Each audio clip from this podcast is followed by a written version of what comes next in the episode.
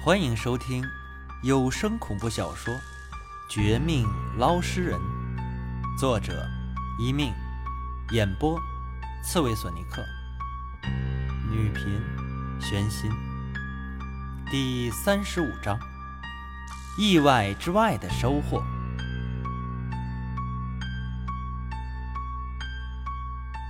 区区一千块，就将一个如花似玉的女孩给卖了。卖得如此下贱，如此便宜，这五个人还真他妈的不是人，是狗腿子，是畜生啊！可惜答应老王，不然真想刚才一个啤酒瓶给他脑袋砸下去。接下来该怎么办呢？黄毛说的应该是实情，其他四个同伙身上估计也问不出别的。不如早点顺藤摸瓜，从酒吧那边入手，或许还有机会找到那人，肯出一千块的高价，忽悠这些混混做事儿，那个人一定不简单。想着想着，我心里的愤怒慢慢消退，但对这件事的执着却比之前强了十倍。如果说一开始是为了挣钱，后来是可怜那对老夫妻，现在就变成仇恨这些混混和买卖女孩的坏人。虽然本人也不算太好的人，平时捞尸体也没少偷事主身上的一些好东西，占点小便宜，还挟持要过价。但再怎么坏，也绝对不敢做出这种违背天地良心的丑事儿的。这群人真该下地狱！他们背后那人，要么不被我找到，要么被抓到，老子非得撕了他的人皮，看看里边究竟长的是红心还是黑心，或者是狗心。老板，结账！一腔怒火的我，不小心将一个啤酒瓶给砸到地上，啤酒瓶碎裂的声音惊住周围的人。我不想将事情闹大，赶紧喊了一声，给冒菜馆的老板付款后就要走人。但就是这时，却不经意从老板他们闲聊中听到一些不一样的消息，似乎那五人不是单纯的卖女孩，还有一些更加恶劣的行径。这些人当面不敢说，可是窝在馆子里。加上都喝了点酒，所以才敢说出来。莫非老王的线人还隐瞒了什么？我心中一惊，酒意醒了大半，也不着急出门，反而趁着没人注意的时候，往那一桌的人靠近了一些。很快，听到让我毛骨悚然的传闻。传闻中。这五人根本不是黄毛说的那么无辜，什么为了生存，为了吃饭，不得已卖女孩换钱，实际却另有一种说法，说的是他们早年就跟人做这种事儿，因为这年头打手不好当，保护费不好收，就干脆做起人贩子中间人的生意。人贩子怕事儿，不敢露面。就让他们出手，以暴力或者灌酒等方式，将当事人给偷走。事后，或者五五，或者其他比例分账，绝不是黄毛刚才一脸苦相，自称他们出力多，报酬最少的情况。最后，还听到一个有些反常的小道消息，你们听说了吗？咱们馆子对面小区，上次有几个人卖女孩，没良心。可结果呢？那女孩好像反抗了一阵，差点引起轰动。人贩子一怒之下，将他们几个也给办了。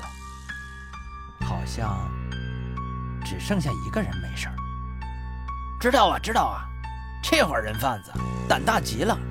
据说，是专门给亿万富豪换器官，背景深厚啊！所以一点不怕事儿。对了，刚才有个黄毛小子来你们这里吃饭，貌似他就是那个没侥幸没事儿的。咱们以后低调点，别被人贩子偷听回去，会要我们的命。好，大家都低调，低调啊！我这馆子还想做生意，拜托各位少说少说啊，隔墙有耳啊！刚刚还谈话声音不小的这些人，一提起黄毛他们，居然立时变怂。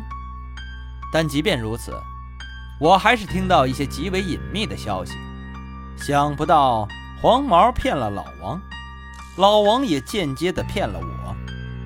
幸亏刚才没有快点出门，不然这事儿根本就不会知道。似乎不怪老王，现在去找黄毛也未必承认，说不定还可能狗急跳墙，出卖我。不行，这小子一点不靠谱。在他通风报信之前，我必须马上去那个酒吧，不然很可能扑空啊！一想至此。我当即行动，返回我家附近那个酒吧。这里是我们同行地下交易的地方，也是许多男女喜欢来消费的场所。同时，因为常年在周围河边捞尸，有点小名气。我和酒吧的老板关系还不错。当我说需要调出监控时，他二话不说，也不问我要做什么。直接带我去监控室，给我调度出来。接着，他忙他的生意，我看我的视频。一小时后，这些天的监控视频被我全部翻遍，眼睛累得够呛，都快成睁眼瞎了。但万幸的是，还真的发现一点蛛丝马迹。就在我喝酒和那个女孩认识的那天。包括黄毛在内五人，居然走的后门进来。进来之前，他们坐的不是出租车，也不是别的车，正好是一辆面包车。开车的司机似乎就是那个人贩子，一身风衣，大领子，将大半的五官遮挡。可是，在他和黄毛五人说话时，却不经意被一阵风吹过，露出一些五官特征。我立即截屏，拿手机拍下来，打算回头和秦老八一起好好找一下。可让我有些始料不及的是，截屏下来放开一看，那人的五官不似男人，倒像是个女的。最诡异的是，放大到最大倍数时。他的长发后面露出后脑勺上的一颗黑痣，竟然和之前见过的某个女孩一模一样。那女孩不是别人，正是和我关系不错的廖明雪。看到这结果的我瞬间惊呆：怎么会是她？她不是和我一起救女孩，还多次救我的吗？怎么会和黄毛等五个人勾结起来，当起人贩子的？不对不对，这人的黑痣虽然很像廖明雪，但身高太高，身体也有些僵硬，哪里和他一样？或许是我看花眼了，再看一遍。不知道为什么，一发现那个和黄毛五人勾结的人贩子可能是廖明雪。我心跳猛地加速，心里头非常不好受，这便针对这一节的视频来回翻看了好些次，最后终于发现一些蹊跷之处，也证明这人不是廖明雪。他虽然和廖明雪的黑痣位置一样，但走路的动作十分滑稽，不像是活人，倒像是木偶，或者是……死尸？难不成那些找的不是什么人贩子，根本就是老一套的套路，用其他的鬼魂控制被他害死的尸体，然后以秘法让他们重现人间，走阴暗的酒吧后门。心中这念头一闪而过，我瞬间确信自己这个猜测，这就起身朝酒吧的后门跑去，想找到更多有用的线索。